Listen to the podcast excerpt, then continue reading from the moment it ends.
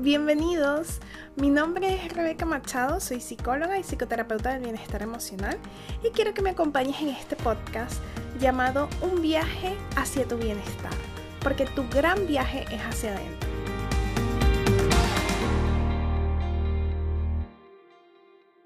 Hola, hola, ¿cómo están? Bienvenidos nuevamente a otro episodio más de este podcast, el tercero de esta temporada. La verdad es que el momento de grabarlo no tiene un nombre totalmente definido, pero trata sobre esas cosas que debemos tomar en cuenta sobre nosotros mismos antes de iniciar una relación de pareja.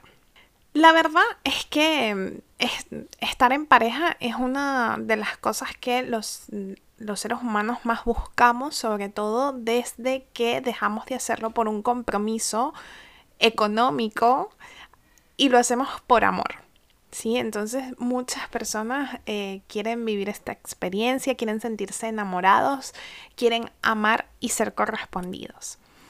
Lo que pasa es que antes de tener una relación de pareja deberíamos hacernos algunas preguntas y saber en qué punto o en qué lugar estamos. Porque la verdad es que no hay recetas mágicas para iniciar una relación. Lo que sí es importante es hacernos ciertas preguntas que tienen que ver más con conmigo mismo que con el otro. Entonces aquí quiero detenerme un poco y que empecemos a hablar. Lo primero que creo que debemos preguntarnos es si realmente estamos disponibles. ¿Estamos disponibles para conocer a la otra persona? ¿Para dejar entrar a alguien a nuestra vida? ¿Para sentirnos vulnerables? Para aceptar el rechazo que puede existir, porque eso puede ocurrir y muchas veces no estamos preparadas para eso. Entonces, de verdad creo que debemos sentarnos y preguntarnos, ¿realmente estoy disponible?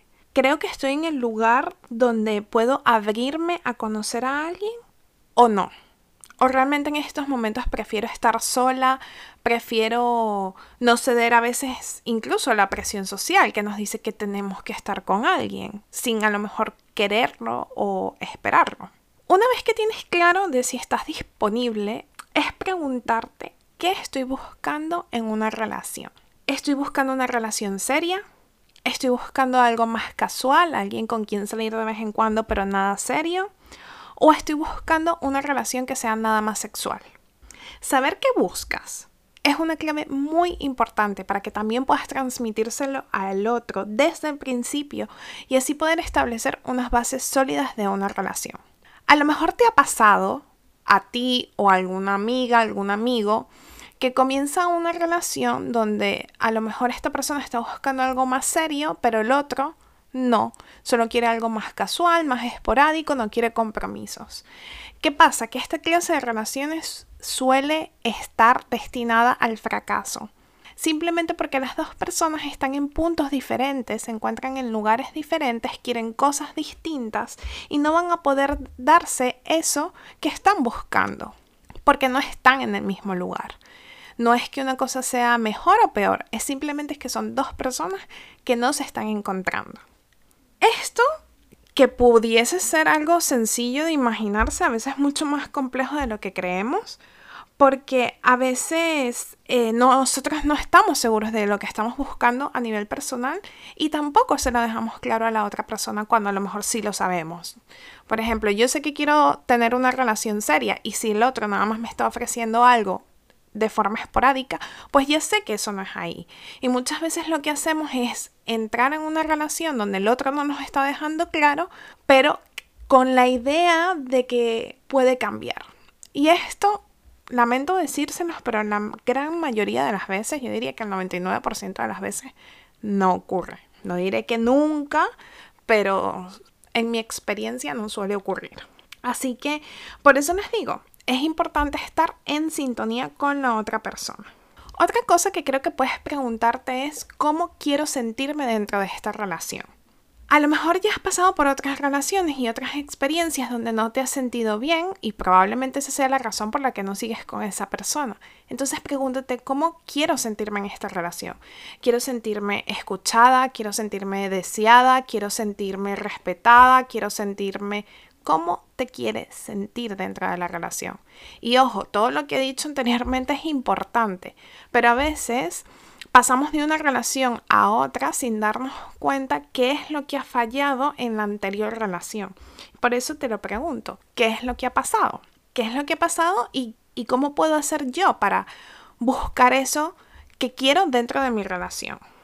Piensa también que cuando conoces a alguien, esta otra persona no te conoce realmente, no sabe lo que quieres, no sabes lo que necesitas, porque se están conociendo. Por eso es importante que tú sepas qué es lo que quieres para que luego puedas transmitírselo a esa persona de una forma tranquila, normal, sin estar aparentando algo que tú no eres o no quieres ser.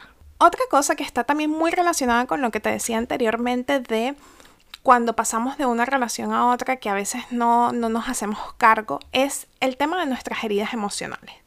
Todos llevamos mochila y por eso a veces es muy importante trabajar eso que ha ocurrido después de que terminamos una relación, cuál, cuál ha sido mi responsabilidad en esto y cuál ha sido lo de la otra persona, que me ha gustado, que no. Muchas veces este ejercicio no lo hacemos y por tanto vamos arrastrando cosas del pasado que nos pueden dificultar entrar dentro de una relación.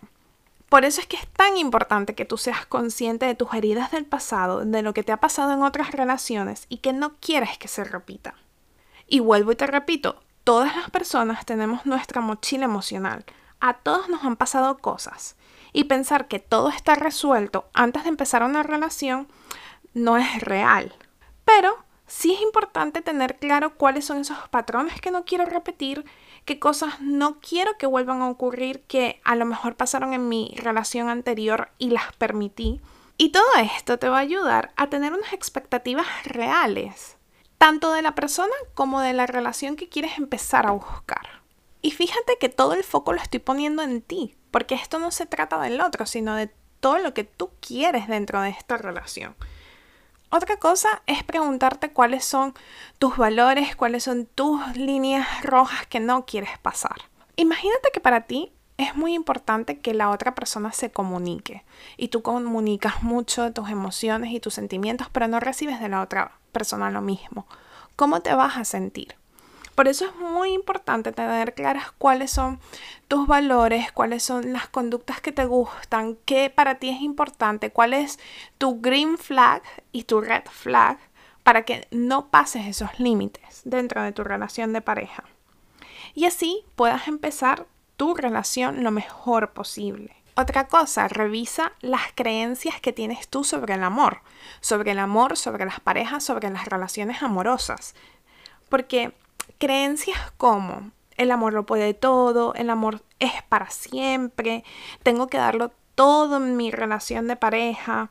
A veces estas ideas tan contundentes son dañinas y nos hacen sentir mal y no nos permiten ser nosotras mismas dentro de una relación, no nos permiten estar a gusto. Entonces revisar todos estos mitos que tenemos sobre el amor romántico y sobre las relaciones de pareja nos van a permitir ser más flexibles a la hora de que ocurran cosas dentro de nuestra relación. Por eso es que es tan importante revisarse a uno mismo y por supuesto, uno de mis temas favoritos siempre va a ser el de los límites, saber qué vas a permitir y qué no, qué estás dispuesta a tolerar y qué no desde el inicio de la relación. No tienes que cambiar por nadie, no tienes que ser otra persona para agradar a nadie más. Desde el principio tú puedes marcar cuáles son tus límites, qué cosas no vas a tolerar, como abusos, burlas, una comunicación agresiva, mentiras, infidelidades.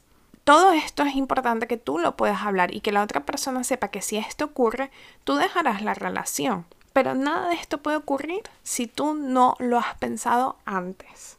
Y otra de las cosas que es muy importante, y te lo, te lo decía al principio del podcast, es cuando uno está disponible, uno también tiene que aprender a que te pueden rechazar.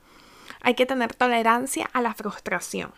Porque alguien te puede rechazar, alguien te puede decir que no.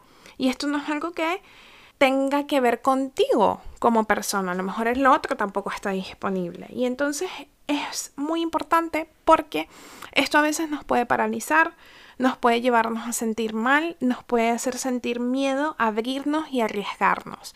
Y esto es importante que lo tengas en cuenta porque hay una posibilidad real de que ocurra y no pasa nada. Por eso, nuevamente, este podcast va de las preguntas que debes hacerte a ti misma o a ti mismo antes de comenzar una relación. Y piensa una cosa, tener o no tener pareja no es algo que te define, no habla más ni menos de ti. Sí que es bonito compartir nuestra vida con alguien, pero hay que hacerlo en el momento en el que estamos preparados para ello y no siempre lo estamos y eso está bien. Hay que empezar a normalizar esas cosas, hay que tomar las decisiones cuando nosotros creamos que estamos abiertos y disponibles a compartir con el otro. Porque sí que es verdad que cuando empezamos a buscar una relación nos colocamos en una postura muy vulnerable. ¿Sí? Porque estamos abriendo nuestro corazón a otra persona, estamos abriendo aspectos de nuestra vida para que el otro pueda conocernos y muchas veces nos conoce mejor nuestra pareja que mucha gente que puede estar alrededor de nosotros, amigos, incluso familia. Entonces, por eso es importante esa primera pregunta. ¿Estoy disponible? Estoy abierta a encontrar pareja, a buscar, a que exista la posibilidad de que me rechacen. Espero que este podcast te ayude, que te permita hacerte las preguntas adecuadas antes de iniciar una relación de pareja. Me encantaría saber qué opinas de este tema. Por favor, escríbeme a mis redes sociales y a mi Instagram. Ya sabes que en todas las plataformas me encuentras como arroba Mental y nos vemos en un próximo episodio de este podcast. Muchísimas gracias. Adiós. Esto fue un viaje hacia tu bienestar y para más información, recursos o herramientas puedes visitar nuestra página web insightmental.com o nuestras redes sociales. En todas nos encuentras como Insight Mental. Muchas gracias y hasta un próximo episodio.